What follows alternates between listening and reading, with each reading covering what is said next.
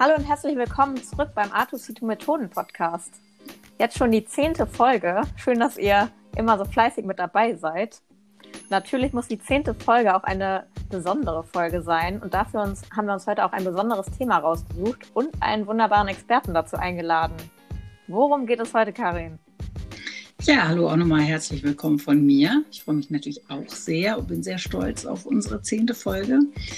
Ja, wir haben uns ja relativ viel schon mit Design Thinking beschäftigt, sind da natürlich immer noch nicht fertig, planen auch noch weitere Episoden, aber ähm, es kam zwischendurch immer mal wieder das Thema auf, ähm, was ist denn eigentlich mit Design Sprints? Und äh, A, interessieren wir uns dann natürlich selber für und B, haben wir da einen äh, sehr kompetenten Kollegen, den Thomas, und den haben wir für heute einfach mal eingeladen, damit er uns ein bisschen zum Thema Design Sprints aufschlaut. Hallo Thomas, herzlich willkommen. Hallo zusammen, ja, vielen Dank.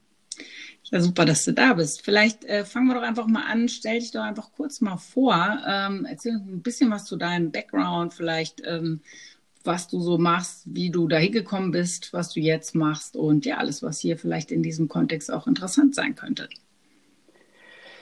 Ja, ich fange mal an. Ähm, in meiner Signatur steht Senior User Experience Design Manager, total lang. Und ähm, ja, was mache ich da? Also mein Ziel ist, ähm, quasi unsere Produkte und Services zu verbessern und ähm, sie im Prinzip erstmal rauszufinden, was brauchen Kunden, was, ähm, was für Produkte brauchen sie und dann eben ähm, sie so zu gestalten, dass, ähm, dass sie auch optimal bedienbar sind.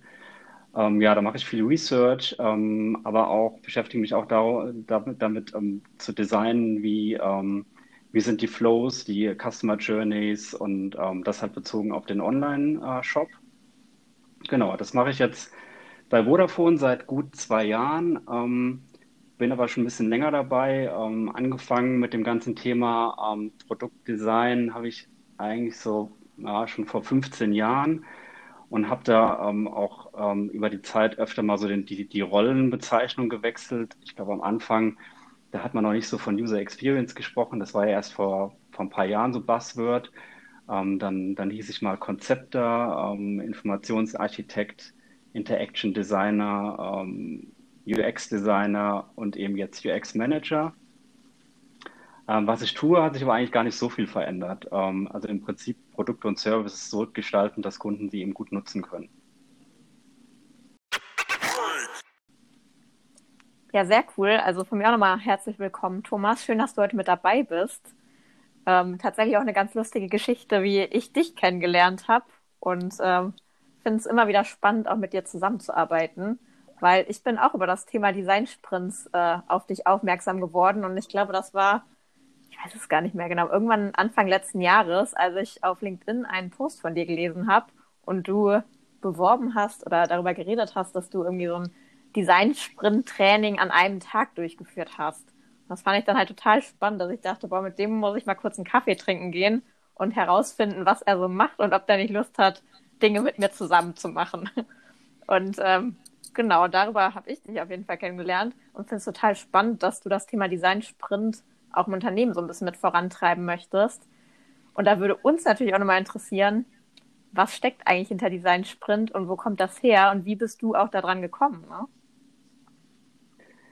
Ähm, ja, vielleicht fange ich mal mit dem letzten zuerst an. Also wie bin ich drauf gekommen? Ähm, also ich habe tatsächlich vor meiner Zeit äh, bei Vodafone ähm, in Agenturen gearbeitet und ähm, da kam das Thema Design Sprint tatsächlich so schon 2015. Ähm, äh, war das da irgendwie gehypt? Es gab da viele Artikel zu ähm, und dann habe ich mich da auch schon mit beschäftigt. Man hat da viel mit rumexperimentiert. Und dann muss ich sagen, habe ich das Thema wieder so ein bisschen aus den Augen verloren. Und äh, 2018 habe ich dann mal einen Podcast gehört ähm, von Peter Bowick. Ähm, das ist so ein ja, relativ bekannter UX-Podcast. Ähm, wie der genau heißt, muss ich gleich mal raussuchen. Ähm, auf jeden Fall war da John, Jonathan Cutney zu Gast ähm, von AGN Smart und ähm, hat das Thema Design Sprint nochmal quasi ja, sage ich mal, erklärt. Ähm, also im Prinzip, ähm, das mir nochmal so in Erinnerung gerufen und er hat das ähm, ganz gut ähm, eigentlich so, ja, sag ich mal, ähm, erklärt, was, was der Design Sprint eigentlich, was der Wert davon ist und was das eigentlich bringt. Und ja, da bin ich eigentlich wieder auf, ähm, auf Design Sprints gekommen. Und zum Thema, was ist ein Design Sprint? Ja, ein Design Sprint ist eigentlich ein Fünf-Tage-Prozess, in dem man quasi einen Design Thinking ähnlichen Prozess durchläuft von ähm, am ersten Tag, ich verstehe eigentlich im Team das Problem, bis zum äh, fünften Tag, ich habe einen ähm, interaktiven Prototyp, den ich mit, ähm, mit Kunden oder mit potenziellen Nutzern testen kann. Ähm, und ähm, dieser ganze Design Sprint ist eben so strukturiert, dass äh, dass man den ähm, wirklich so methodisch komplett durchlaufen kann in fünf Tagen. Also das ist alles komplett vorgegeben. Das ist im Prinzip ein Rezept für, naja, also fast schon ein Rezept für Design Thinking zu machen in fünf Tagen. Cool. Und ähm, ja, wer uns ein bisschen kennt, wir lieben so Rezepte und Tools und Frameworks und ähm, probieren die natürlich für unser Leben gern aus. Ähm, kannst du vielleicht was dazu sagen? Wofür setzt man das denn ein und wofür jetzt eher nicht? Gerade weil es ja auch ähm, auf den ersten Blick, wie du auch gerade gesagt hast, ziemlich nah am Design Thinking dran ist. Also Design Sprint kann man im Prinzip ähm, für fast alles ähm, einsetzen. Also es kommt tatsächlich aus dem Produktdesign oder aus der Produktentwicklung. Ähm, das wurde 2010, ähm, ähm, glaube ich, hat Jake Knapp und John Zaretsky angefangen. Die waren damals bei Google und haben angefangen, das zu entwickeln und dann, ich glaube, über fünf, sechs Jahre ähm, weiterentwickelt. Und die kommen aus dem Produktdesign. Die haben damals für Gmail gearbeitet und ähm, hatten eben tatsächlich ein ähm, sehr praktisches Problem, ähm, wozu sie dann eine Methode gesucht haben, um das zu lösen. Und da kamen die eben auf Design Sprint. Und ähm, genau, es kommt eben ursprünglich aus der, aus der Produktentwicklung, wurde dann auch bei vielen Startups ähm, ausprobiert. Nachher sind die beiden zu Google Ventures gewechselt und haben ähm, auch Design Sprint dann eben mit vielen ähm, Startups, die sie beraten haben, zusammen weiterentwickelt.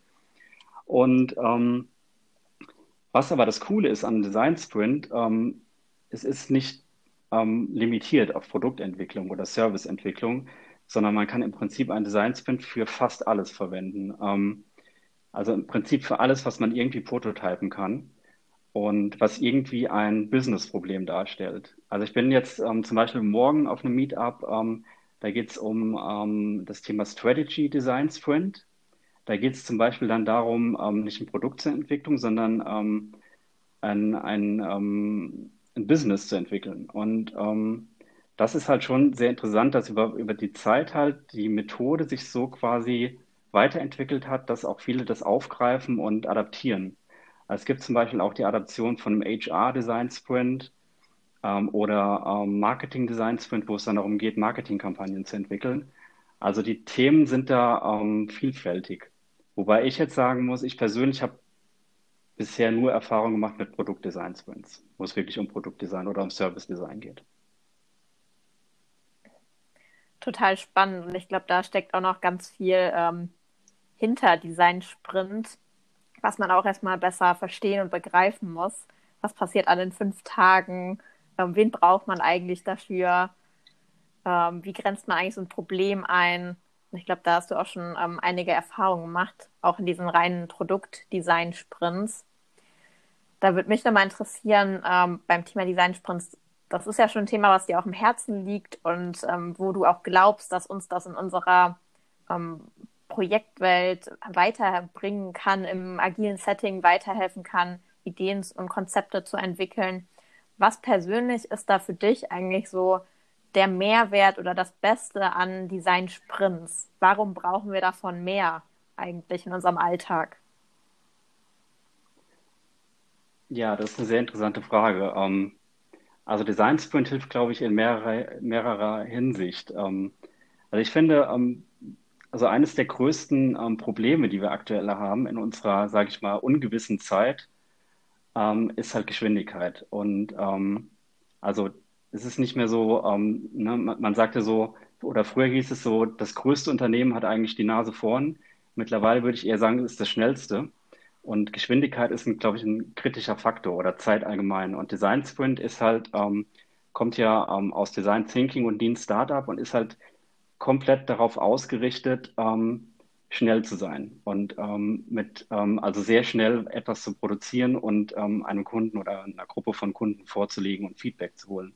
Also dieses ähm, schnell lernen und schnell reagieren, ähm, was gerade so wichtig ist, das bringt halt der Design Sprint mit. Man ist im Prinzip in einem, in einem gemischten Team, ähnlich wie bei Design Thinking. Also je diverser das Team ist, desto besser und ähm, entwickelt gemeinsam in Highspeed, sage ich mal, ein, ähm, eine Vision oder ein MVP, wie auch immer man das nennt am Ende, oder ein Experiment und testet das mit Kunden. Und ähm, was ich persönlich total gut finde an Design Sprint ist halt eben dieses Kollaborative, ähm, dass man wirklich gemeinsam ähm, in einer Gruppe an diesem Thema arbeitet und das nicht den Designern überlässt oder den Kreativen oder den Entwicklern, sondern da wirklich in einer äh, möglichst diversen ähm, Gruppe von Menschen ähm, zusammenarbeitet.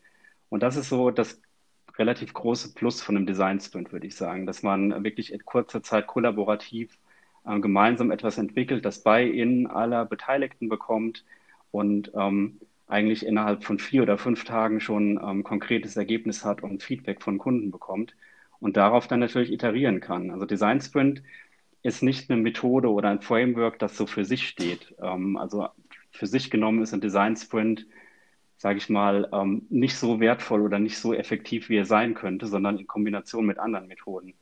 Also nach einem Design Sprint muss man natürlich weitermachen. Ähm, man hat nicht alle Fragen beantwortet, man hat kein Produkt designt oder entwickelt, sondern es ist ein Startpunkt, um äh, darauf zu iterieren. Und das ist genau das Wertvolle von einem Design Sprint. Es gibt im Prinzip so ein so ein Kickstart für ein Projekt oder für eine Idee und ähm, ist dazu geeignet, super schnell zu lernen und super schnell Feedback zu bekommen und dann daraufhin weiterzuarbeiten.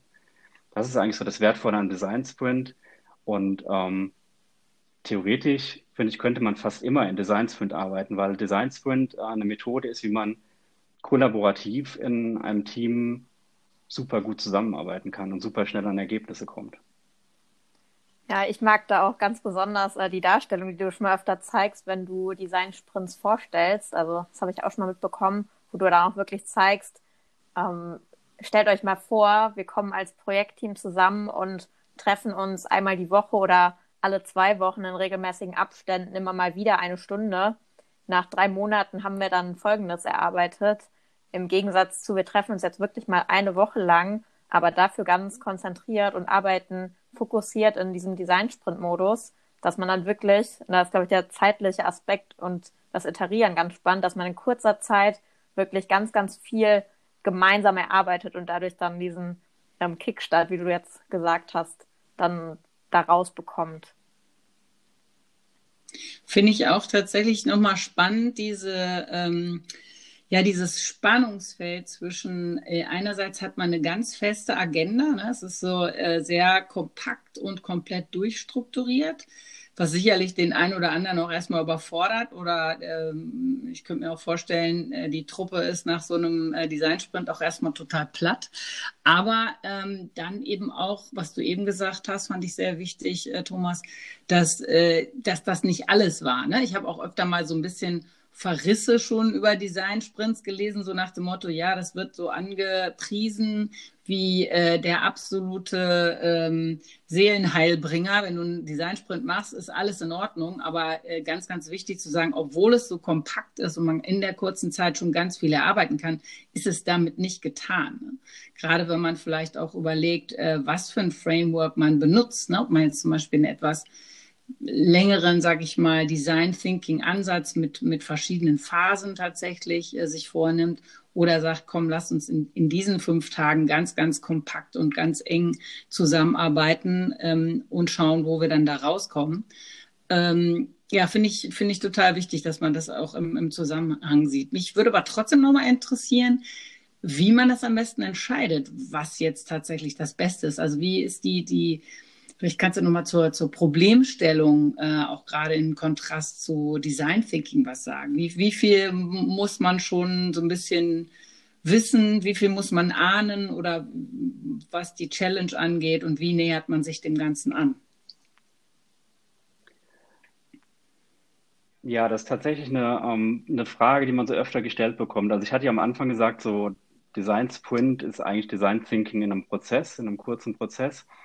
Das stimmt jetzt natürlich nicht so ganz. Ne? Design Thinking geht ja viel, viel weiter. Und ähm, Design Thinking ist ja mehr ähm, eigentlich eine Philosophie schon oder ähm, ja, eigentlich, eigentlich schon mehr, noch mehr als eine Methode oder ein Framework. Das ist ja ein komplettes Set an Methoden, Philosophie etc. Und der Design Sprint ist ein kleiner Teil davon, ähm, der darauf au aufbaut, beziehungsweise sich auch Methoden daraus greift. Ähm, und ähm, ein großer Unterschied zu Design Thinking ist, ähm, eigentlich bei Design Thinking ist nicht genau vorgegeben, wo man da startet oder wo man aufhört oder wie genau man da durchgeführt wird. Das ist bei einem Design Sprint ganz anders. Da hat man einen festen Startpunkt und ähm, dann einen sehr strukturierten Ablauf, bis, naja, bis man eben am Ende ist. Und ähm, das ist schon eine Hilfestellung. Also ich sag mal, das ist ähm, so von der Hürde der Anwendung ist jetzt Design Sprint viel niedriger als Design Thinking, weil ähm, ich kann halt im Prinzip direkt einsteigen und kann das machen ohne große Vorbereitungszeit. Und wenn ich dich richtig ja. verstanden habe, man fängt auch dann tatsächlich ja auch nochmal damit an, sich seine Problemstellung äh, vor Augen zu führen, ne? beziehungsweise äh, du kannst ja vielleicht eh nochmal ein bisschen äh, die Struktur kurz erläutern. Ähm, ich glaube, mhm. das wäre ganz hilfreich.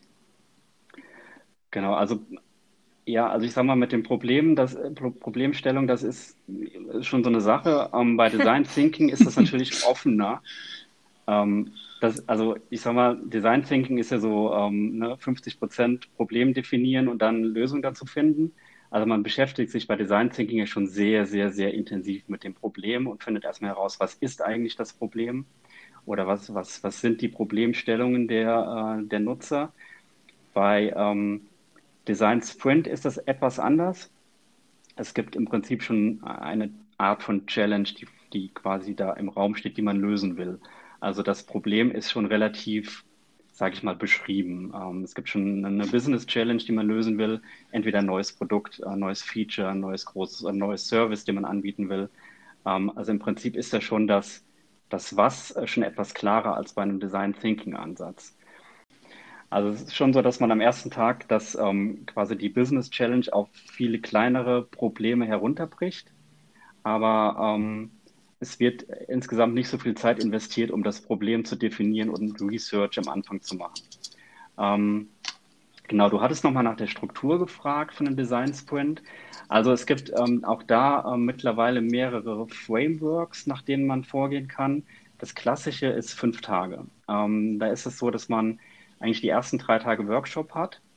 Ähm, und zwar am ersten Tag geht es darum, ähm, Problem zu definieren und ein gemeinsames Verständnis ähm, herzustellen zwischen den Teammitgliedern und eben auch das Ziel zu setzen für diese fünf Tage. Am zweiter Tag wäre dann der Ideation-Tag, wo man ähm, auf diese Probleme, die man erst am ersten Tag identifiziert hat, ähm, Lösungen entwickelt, ähm, jeder für sich.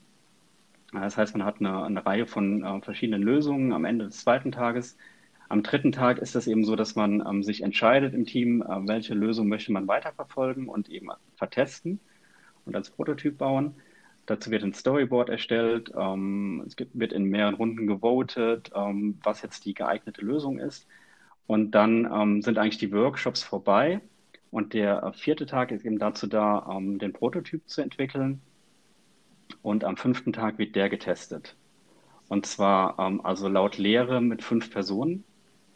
Und Best Practice ist da so eine Stunde pro Person. Das ist so eine Mischung aus Interview und Test. Und ähm, hat dann quasi am Ende des fünften Tages einen Blumenstrauß voll Feedback zu diesem Experiment. Das sind so die, äh, das, das klassische Vorgehen.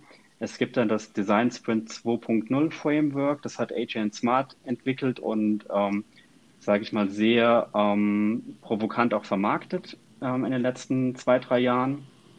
Ähm, da, das ist nochmal reduziert, das ist auf vier Tage.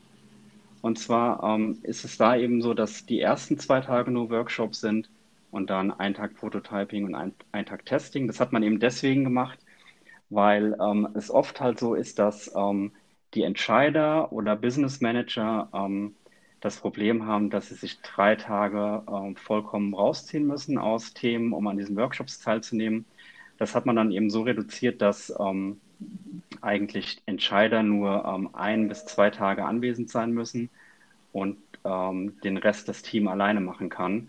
Das heißt, es ist von der Methodik sehr ähnlich, aber etwas verkürzt nochmal. Das sind eigentlich so die zwei gängigen.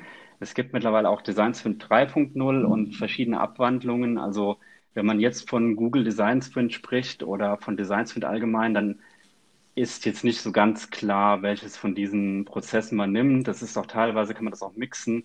Das hat sich eben weiterentwickelt in den letzten Jahren. Cool, das klingt ja auch so ein bisschen so, als könnte man sich das dann je nachdem ähm, ja auch so ein bisschen, vielleicht nicht ganz modular, aber schon so zusammenstellen, dass es passt. Ne? Ich kann mir auch vorstellen, wenn das mit den äh, Entscheidern ein Problem ist, dass man wahrscheinlich bei vier Tagen teilweise eine größere Chance hat, die entsprechenden Leute dabei zu haben. Was mich noch interessieren würde, ähm, hast du denn schon mal einen Design-Sprint gemacht, der echt irgendwie nicht funktioniert hat oder wo du gedacht hast, boah, das war vielleicht doch das falsche Tool oder die falsche, also für diese Problemstellung hätte man was anderes machen müssen oder irgendwie so ein mega Stolperstein, aus dem man vielleicht auch was lernen könnte? Ja, also ich sage mal, total in die Hose gegangen würde ich jetzt ähm, nicht sagen, aber es gab tatsächlich mal einen Sprint, der nicht so gut funktioniert hat. Und zwar ähm, eigentlich aus zwei Gründen. Also der erste Grund ist eigentlich, dass die Lösung schon zu sehr umrissen war. Also es gab im Prinzip, bevor wir angefangen haben, schon Lösungsideen, verschiedene oder ähm, ja, doch verschiedene Lösungsideen, die da so im Raum rumschwirrten. Und ähm, damit hatte das Team dann während dem Sprint Probleme, auf neue Ideen zu kommen. Also die waren schon sehr festgefahren, die, äh, die Teilnehmer, ähm, auf diese vorgegebenen Lösungen, die schon da waren. Ähm, das war eins der Probleme. Und das zweite war, dass, ähm, dass das Team gewechselt hat. Also es konnten nicht alle Personen an allen drei Tagen Workshop da sein und dann gab es da mal zwischendurch einen Austausch. Ähm, so im Nachhinein würde ich sagen, beide Sachen sind ein No-Go. Ja, ja. Mhm. Weil, ähm, ne, so, also die Lösung ist schon da, irgendwie oder eine Lösung ist schon da, ist immer ein schlechtes Ding. Ne? Also am besten ist das, wenn man, ähm, also auch wie bei Design Thinking, lösungsoffen sein und am besten ähm, so kreativ wie möglich sein und in alle Richtungen denken. Und ähm, das hat total, also ist total in die Hose gegangen, weil am Schluss sind wir bei einer Idee gelandet, die wir vertestet haben, die war fast so wie das, was vorher schon da war. Mhm. Und ähm, ne, also die, die Idee war dann schon von, von den Initiatoren, das quasi nochmal zu verbessern, aber das hat tatsächlich dann nicht so funktioniert, also zumindest nicht so in dem Maße, wie es hätte sein können. Und das mit wechselnden Leuten ist auch ein Problem, weil ähm, tatsächlich ist das so, schon so, ähm, man verbringt dann, ähm, auch wenn das jetzt im Moment nur online ist, ähm, relativ viel Zeit miteinander. Und da ist auch so das Teamgefüge und diese Teamdynamik, ähm, finde ich extrem wichtig. Und wenn dann Personen wechseln, auch wenn das nur ein oder zwei sind, dann, ähm, also erstmal muss man die wieder aufgleisen, die Personen, weil die natürlich einen Teil nicht mitbekommen haben, wenn sie später einsteigen. Und ähm, das bringt auch immer irgendwie Unruhe rein. Und ähm, die Leute sind nicht so involviert, als wenn sie jetzt die kompletten Workshops dabei sind. Also auch das würde ich in Zukunft nicht mehr zulassen. Ja, und am besten schon dann äh, vorab tatsächlich abklären, ob das, also dass wirklich nicht alle darauf committen, die ganze Zeit mit dabei sein zu können. Und wenn nicht, dann ist es vielleicht auch manchmal besser, irgendwie direkt jemand anderes mit dazu zu nehmen. Aber ich kenne das auch, dass es nicht äh, immer hundertprozentig dann glatt läuft. Und irgendwie habe ich auch manchmal das Gefühl, gerade jetzt auch, wo, wo man es digital macht, dann hat man noch eher eine Ausrede, mal eben kurz eine Stunde ähm, rauszugehen, weil irgendwas Dringendes aufgepoppt ist. Ähm, da muss man halt echt gucken, dass man die Teilnehmer vorher da gut abgeholt bekommt, dass die auch wissen, da brauchen wir auf jeden Fall das Commitment, dass ihr dabei seid, sonst funktioniert das halt nicht so hundertprozentig. Ja. Ja, oder man, man muss halt tatsächlich, also gerade bei, ähm, sage ich mal, ähm, wenn es Richtung Management geht oder so, dann ähm, ist das natürlich tatsächlich so, dass die Personen dann nur gewisse Zeitslots Zeit haben. Ja.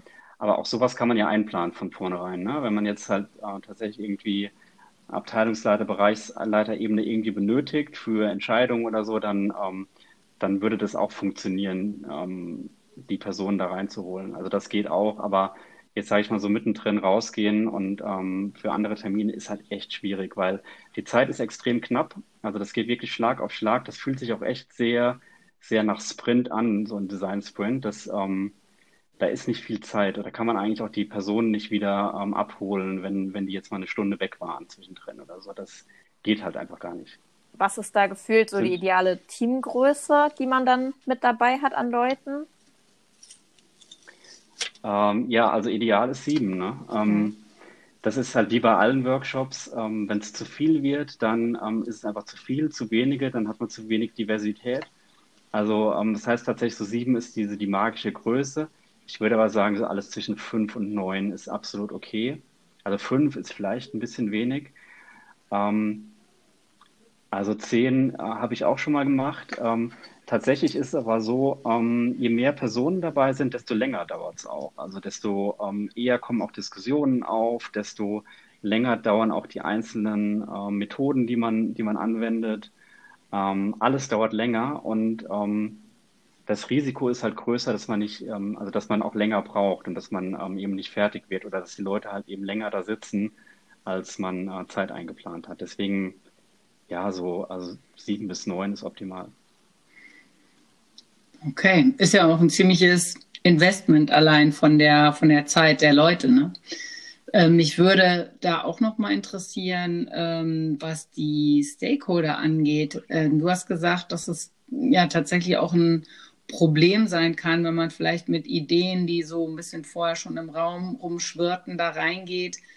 Ähm, hast du irgendwie gute Erfahrungen damit gemacht, dass wirklich ähm, die Stakeholder sich da auch drauf einlassen und sagen, okay, ähm, ich bin jetzt wirklich mal ganz offen, was kommt? Das ist sehr unterschiedlich natürlich. Ne? Ähm, also ich weiß nicht, wie da eure Erfahrung ist mit Design Thinking Workshops. Ich finde, das kommt total drauf an. Ähm, auf, ich glaube tatsächlich sogar auf jede Person, wie sehr sich die Person ähm, öffnen kann und ähm, wie, wie experimentierbereit auch die Leute sind. Ähm, also ich habe die Erfahrung gemacht, im Konzernumfeld sind die Leute eher weniger experimentierbereit, mhm. glaube ich, einfach weil es aus der Historie heraus nicht so ähm, durften oder es einfach nicht so gefördert wurde. Und ähm, genau das Gegenteil wollen wir ja eigentlich gerade von, ja. den, von den Leuten. Von daher ist das so ein bisschen über den eigenen Schatten springen. Und oft habe ich dann auch mit Teams zu tun, die an den Problemen, ähm, die wir lösen wollen im Design schon sehr lange arbeiten. Das heißt, sie sind irgendwie schon festgefahren. Ähm, da hilft es dann natürlich immer, ähm, auch Leute von außerhalb zu holen. Also ich mag es auch, ähm, Leute reinzunehmen in Design Sprint, die, die vorher mit der Thematik noch gar nichts zu tun hatten, also noch gar keine Berührungspunkte, einfach um äh, so eine frische Perspektive reinzubekommen. Weil ähm, also Personen sind oft sehr festgefahren und ähm, es fällt äh, vielen schwer, da über den Schatten zu springen und ähm, auch offen für neue Lösungen zu sein. Hast du dafür irgendwelche ähm, Tipps, gerade auch vielleicht eher so Menschen, die so ein bisschen mehr Kopfmenschen sind, äh, vielleicht auch eher ein bisschen analytisch unterwegs sind, wie man die ähm, für so eine Vorgehensweise geöffnet bekommt oder die auch gut in so einem Workshop motiviert bekommt? Das, also ich glaube, ich finde das relativ schwierig. Ich habe da jetzt nicht den Master-Tipp für. Ähm, also ich glaube, ähm, Practice, Practice, Practice, also das mit den, mit den Personen so oft wie möglich machen. Und ich glaube, das braucht Zeit. Also ich glaube tatsächlich auch mit Warm-ups etc., ähm, dass das immer nur bedingt hilft, bei, wenn, wenn Leute ähm, da gar nichts mit anfangen können. Es hilft natürlich ein bisschen, aber auch nur, nur limitiert. Und ähm, ich glaube einfach, das öfter mit den Leuten machen, nicht aufgeben. Ne? Wenn die jetzt einmal dabei waren und ähm, das nicht so gut lief mit den Ideen, ist das ja überhaupt kein Problem. Ne? Beim nächsten Mal trotzdem wieder einladen. Irgendwann kommen die Leute schon in den Modus. Ich glaube, das braucht einfach Zeit.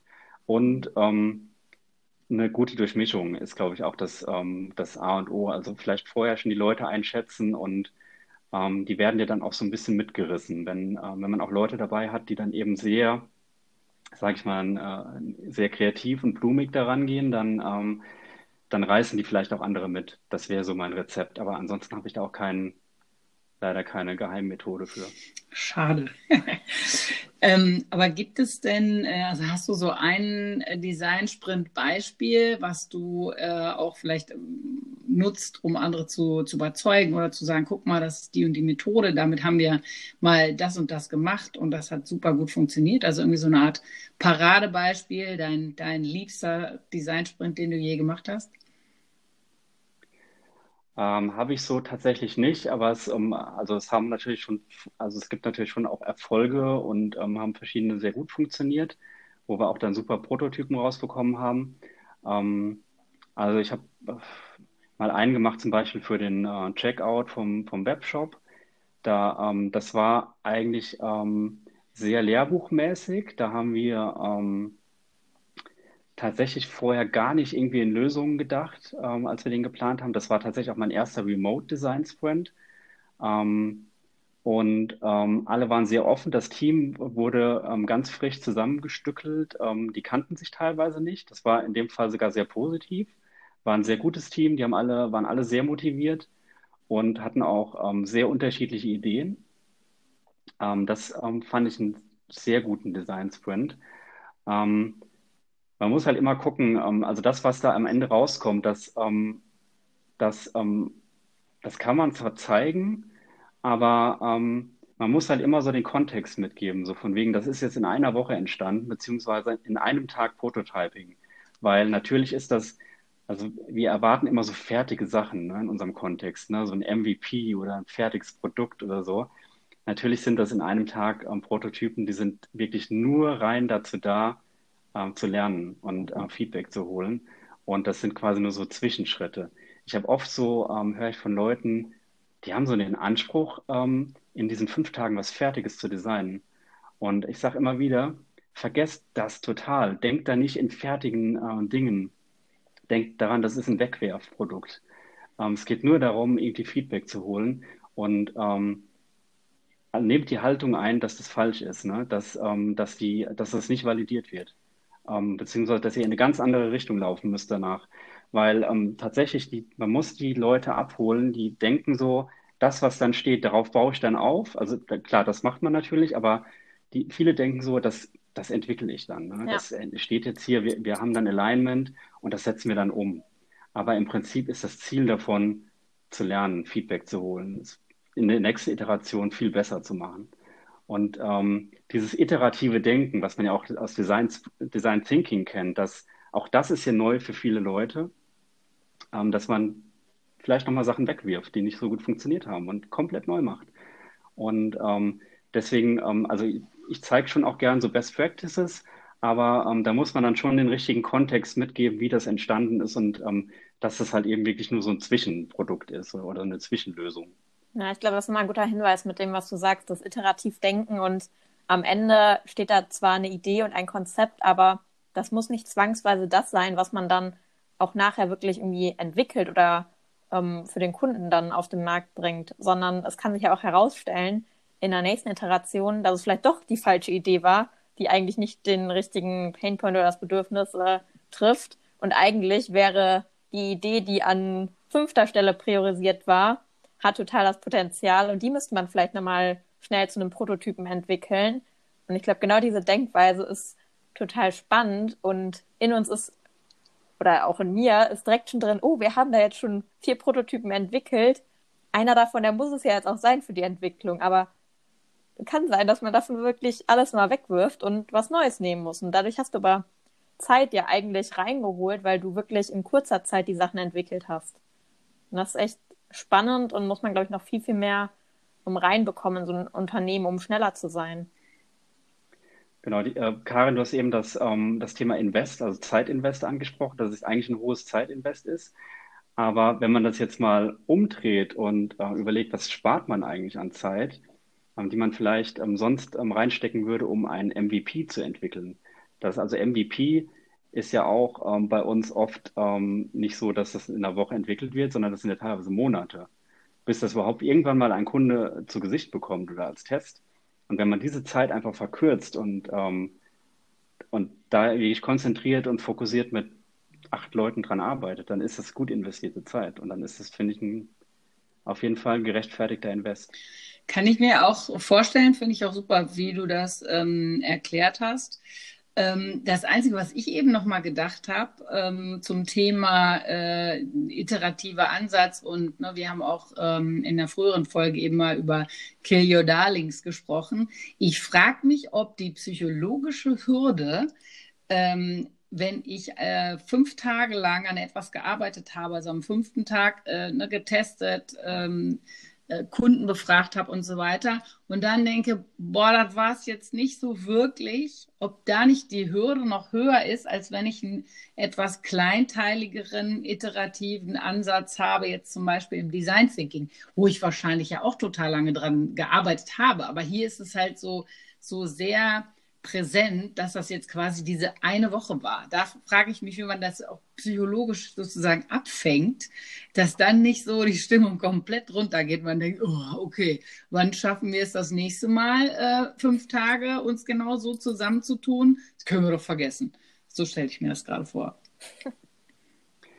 Ja, ist natürlich so, dass nicht nur negative Sachen rauskommen. Ne? Also es kommt ja auch viel, ähm, also im Gegenteil, ähm, viel, viele Dinge, die man da ähm, im Team erarbeitet, sind ja sehr positiv und kommen gut an. Das ist dann wieder psychologisch eigentlich gut für das Team. Äh, aber man muss tatsächlich, ähm, also man braucht diesen Prototyping, dieses Prototyping-Mindset. Und ähm, das Prototyping macht man halt, um zu lernen und es wieder zu verwerfen und neu zu machen. Und das muss man halt irgendwie, glaube ich, einfach für sich, ähm, für sich annehmen. Ähm, aber zu dem Thema ähm, gibt es halt auch eben das, das Modell von einem Iteration Design Sprint. Das ist quasi die Erweiterung ähm, von einem Design Sprint. Also nach dieser einen Woche, ähm, in der man jetzt Vollgas gegeben hat, ähm, geht es dann tatsächlich weiter. Also mit einer Iteration. Also das ist auch nochmal eine Reihe von Workshops, halt viel kürzer, ist dann nochmal eine Woche, aber etwas gestreckter. Und man arbeitet dann auf dem Feedback, was man gelernt hat, ähm, quasi die Iteration. Und auch dafür gibt es dann mittlerweile eine Struktur, wie man da vorgeht. Ähm, und das ähm, funktioniert eigentlich schon ganz gut. Ja, sehr cool, Thomas. Also da haben wir, glaube ich, schon mal äh, intensiv in das Thema Design Sprint reingehört und ähm, ein wenig mehr herausgefunden, was den iterativen Ansatz eigentlich ausmacht und was auch äh, ja, Kill Your Darling eigentlich bedeutet in der Praxis und dass man dafür auch äh, das richtige Mindset braucht. Ähm, vielleicht auch nochmal als Frage an dich, wenn du jetzt auch an das Thema äh, Remote denkst versus vor Ort, was sind da eigentlich so für Unterschiede, die du da gerade siehst, auch bezogen auf, ähm, ja, wie organisiere ich das Ganze eigentlich? Ähm, wie gestalten sich so die Tage? Ich glaube, das beschäftigt gerade viele von uns, weil ja, die meisten Workshops in so einer Art werden vermutlich aktuell digital ablaufen und nicht unbedingt vor Ort. Mhm. Ja, also tatsächlich würde ich super gerne auch mal wieder einen Workshop vor Ort machen. Ähm, also ich ähm, stand tatsächlich vor dem Problem im April. Ähm, es war ein Design Sprint geplant, auch schon, ähm, der war schon wochenlang geplant ähm, für Anfang April. Und dann mussten wir ähm, auf Remote switchen. Und tatsächlich war das erstmal ein Problem. Wir haben es erstmal alles abgesagt und haben dann aber recherchiert, eingelesen, ausprobiert, experimentiert. Und ähm, dann ähm, haben wir diesen Designs von eben remote gemacht, einen Monat später. Ähm, das funktioniert eigentlich sehr gut. Also man braucht, ähm, ihr kennt das sicher auch mit anderen Workshops, man braucht viel mehr Vorbereitungszeit. Man muss eigentlich viel mehr so auf, ähm, auf Dinge gefasst sein, die schiefgehen können, also sowohl technisch als auch, wie du schon eben sagtest, so Kollegen, die mal kurz verschwinden ähm, weil sie irgendwie was anderes machen müssen. Das ist halt tatsächlich viel präsenter online. Ähm, und ähm, also bei dem ersten Remote Design Sprint brauchte ich drei Wochen Vorlaufzeit, um den zu planen. Ähm, also da ging es dann wirklich darum, die Templates zu erstellen ähm, für die Workshop-Tage, für die drei. Ähm, auch das ganze Timing. Man, natürlich kann man keine acht Stunden Workshop machen am Tag online. Das ähm, heißt, diese, diese drei Tage Workshop, die gehen dann nicht mehr ganz auf. Man muss das irgendwie anders verteilen.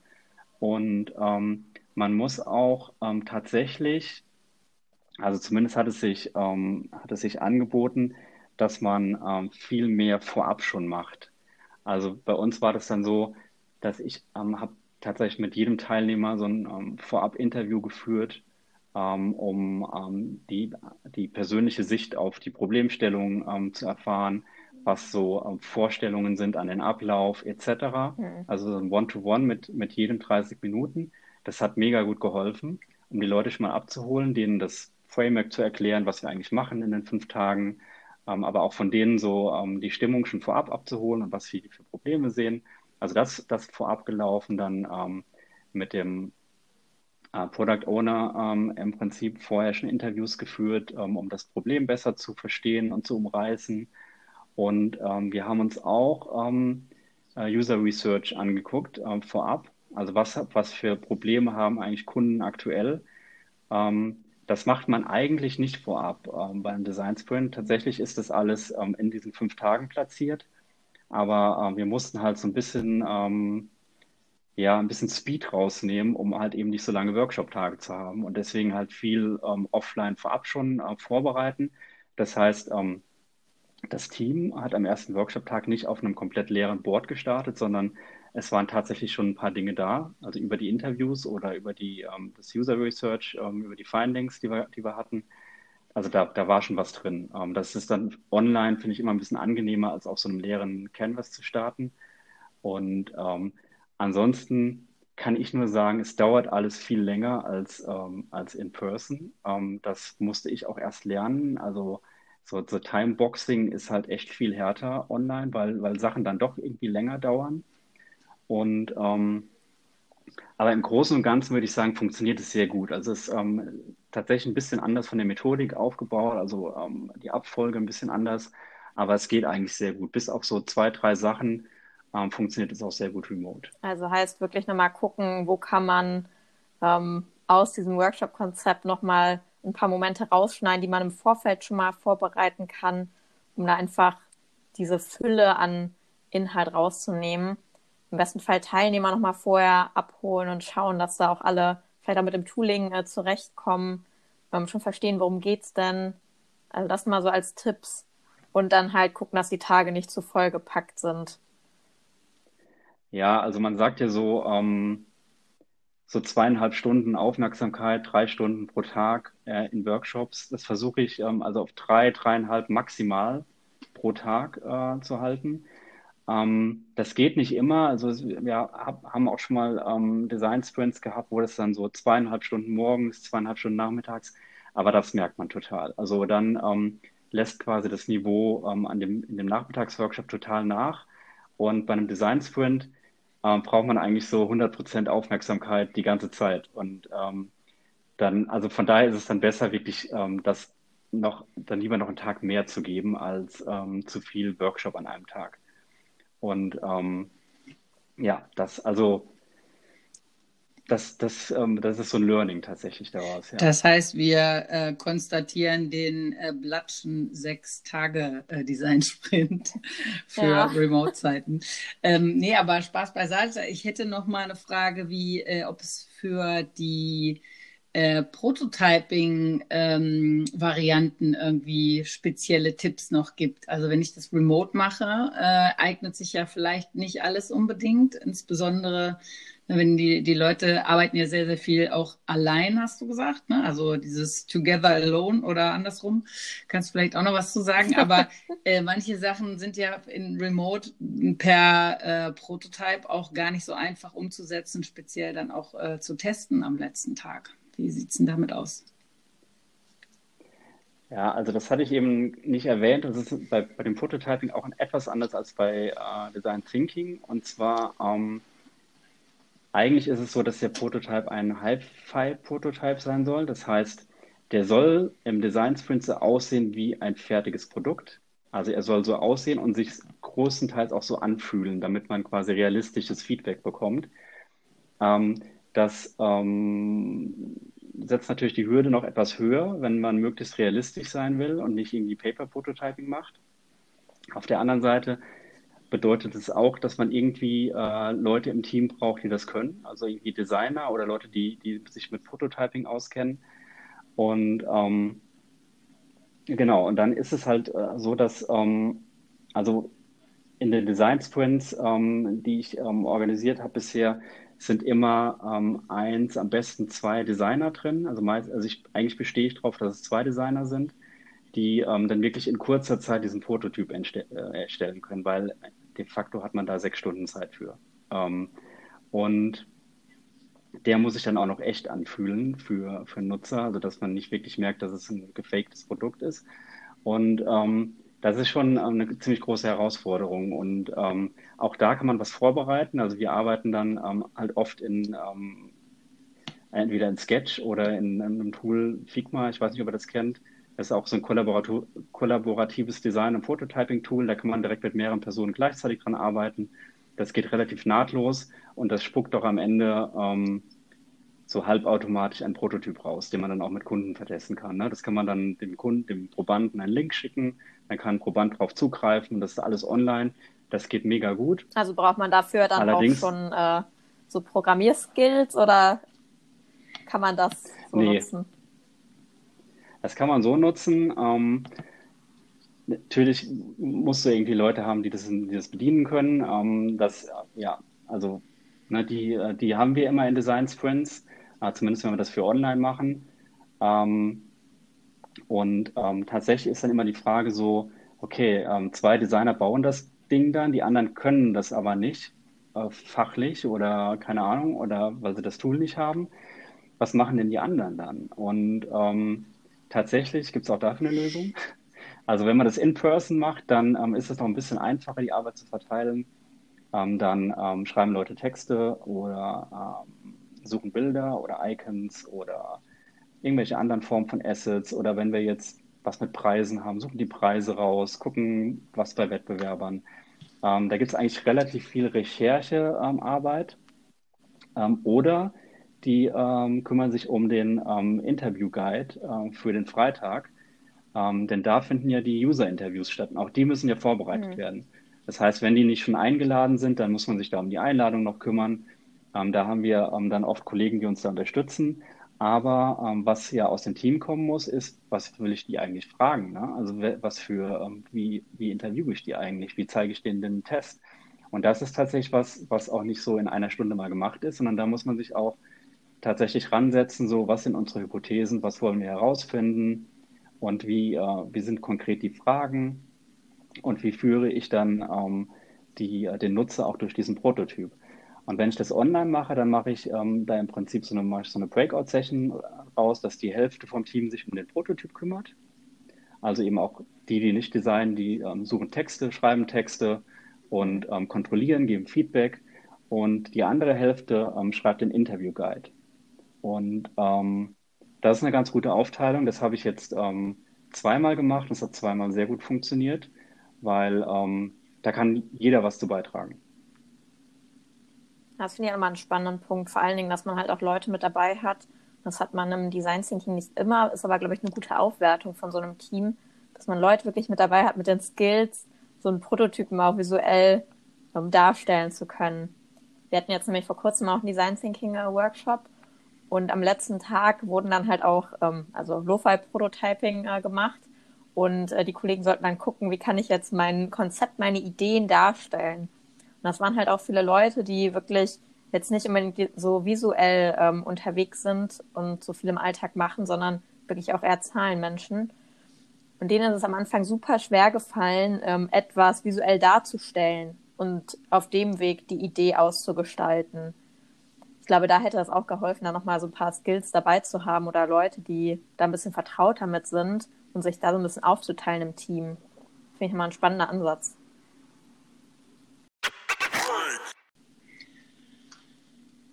Ja, dann hätte ich noch ähm, so fast als eine der letzten Fragen ähm, noch mal gerne gewusst, wo hast du das eigentlich gelernt? Und gibt es irgendwas, was du äh, Leuten empfehlen kannst, die sich mit dem Thema Design Sprints beschäftigen wollen?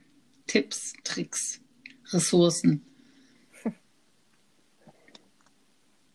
Also das Problem ist wahrscheinlich mittlerweile eher aus den vielen Ressourcen das Richtige rauszusuchen. Also da gibt es jetzt tatsächlich nicht einen ähm, Anlaufpunkt, den man, ähm, den man wählen kann. Also ich habe das, also was ich empfehlen würde, ähm, eigentlich jedem ist das Buch zu kaufen, das äh, Sprint Book von Jay Knapp und John Zaretsky.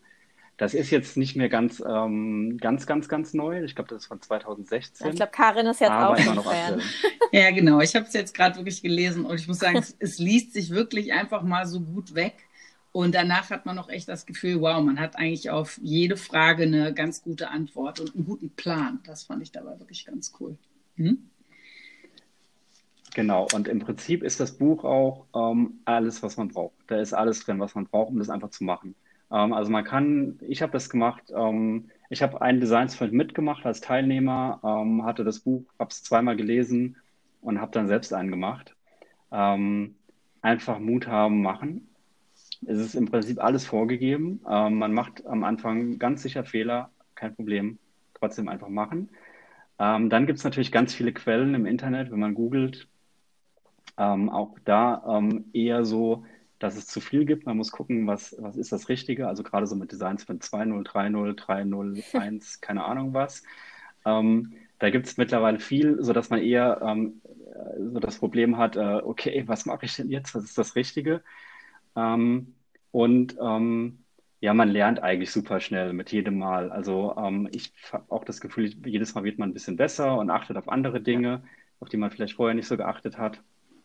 Und ähm, es gibt mittlerweile auch ähm, einige, die sich da ähm, auch professionell auf, auf Trainings ähm, eingeschossen haben, ähm, weil das Thema halt auch gerade so ein Hype-Thema ist. Also HN Smart hatte ich ja eben schon genannt.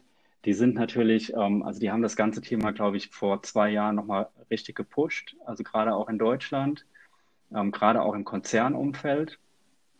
und mittlerweile gibt es aber mehrere Institute, also es gibt die Design Sprint Academy, ähm, dann gibt es ähm, Design Sprint Stuttgart, ähm, ist eine ähm, von einer Bekannten von mir, die, ähm, die ist da sehr aktiv und bietet auch Trainings an.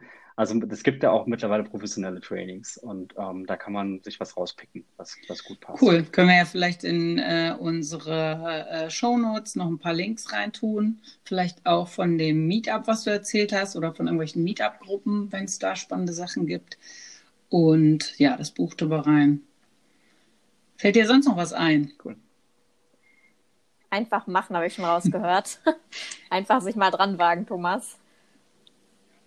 Ja, das ist ja auch das, ähm, das, ähm, das Motto von dem Design Sprint. Ne? Ähm, Sehr gut. Get started.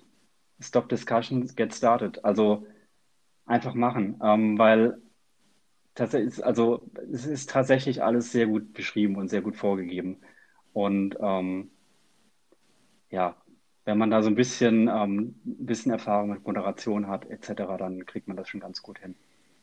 Ja, sehr cool. Also einfach machen, reinlesen und ja, ich glaube, man kann halt wirklich darauf achten in seinem Alltag, wenn man halt feststellt, boah, da gibt es vielleicht doch irgendwie das ein oder andere Problem, was man auf eine andere Weise mal angehen könnte oder man hat irgendwie gerade ein neues Projekt, was startet dass man da wirklich mal mutig ist und überlegt, boah, jetzt wäre mal ein guter Zeitpunkt, sowas auszuprobieren und zu starten.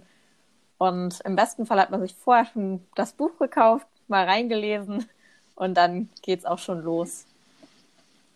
Sehr cool. Ja, oder, oder teilnehmen, ne? Vielleicht auch erstmal, um es äh, wirklich praktisch auch mal ähm, kennenzulernen. Also wenn man die Gelegenheit hat, ähm, echt mal teilnehmen und, ähm, und daraus auch lernen, ja. das ist auf jeden Fall auch eine super gute Hilfe. Und das Problem ist, glaube ich, eher, was ich sehe, also weniger die Durchführung von dem Design Sprint, das kriegt man irgendwie hin, aber dann wirklich zu entscheiden, was brauche ich zum Starten, also welche Informationen brauche ich, ist es der richtige, das richtige Team ähm, und ist es die richtige Challenge. Ähm, da muss man, glaube ich, so ein bisschen ähm, nochmal gucken und da hilft Erfahrung natürlich und vor allem, ähm, was passiert danach? Ja. Das ist so der ganz, ganz, das ganz, ganz große Thema. Das war auch tatsächlich der, bei dem ersten Design-Sprint, wo ich Teilnehmer war, ähm, der größte Fehler. Wir haben keinen Plan für danach gehabt.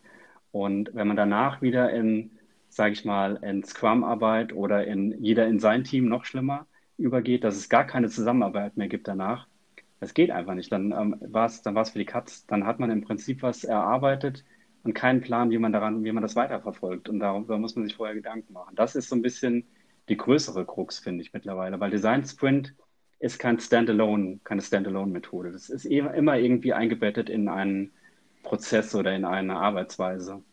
Und das muss man schon berücksichtigen. Ja, ich glaube, das sind nochmal gute Hinweise, tatsächlich. Und im Zweifel sich auch nochmal ja, eine Hilfestellung suchen. Also jemanden, der im eigenen Bereich oder im Unternehmen da einen vielleicht noch mal unterstützen kann ähm, und ein bisschen beraten kann. Im Zweifel auf dich nochmal zugehen, Thomas. Ne? Ja, und wie immer natürlich auch die Stakeholder, äh, also A, informiert halten, ne? vorher klären, dass man das macht und dann auch ähm, schon darauf vorbereitet, dass es danach auch noch weitergehen muss. Ne? Dass es nicht heißt, ja, jetzt habt ihr hier eine Woche äh, so hart dran gearbeitet, jetzt muss ja wohl auch was dabei rauskommen. Auch dass es dann äh, iterativ weitergeht. Ne? Super. Vielen, vielen Dank, Thomas. Ähm, das war sehr spannend und äh, ich hoffe, unsere Hörer äh, fanden das genauso spannend wie wir. Ich glaube, wir könnten auch noch stundenlang weiterfragen. Aber ich denke die wichtigsten Punkte haben wir eigentlich äh, geklärt, oder Pilar? Aus meiner Sicht auch. Also ich fand es auch sehr, sehr spannend und ähm, nochmal gute Denkansätze dabei. Auch jetzt für mich, für meinen nächsten Design Thinking Workshop, wenn einer ansteht. Und ich hoffe auch für äh, alle anderen hier. So ein paar Anstöße und äh, Hilfestellungen. Genau. Tipps und Tricks können wir ja nochmal verlinken in den Show Notes. Kann man sich da nochmal reinlesen. Sehr gut. Ja, dann vielen Dank euch auch. Hat Spaß gemacht.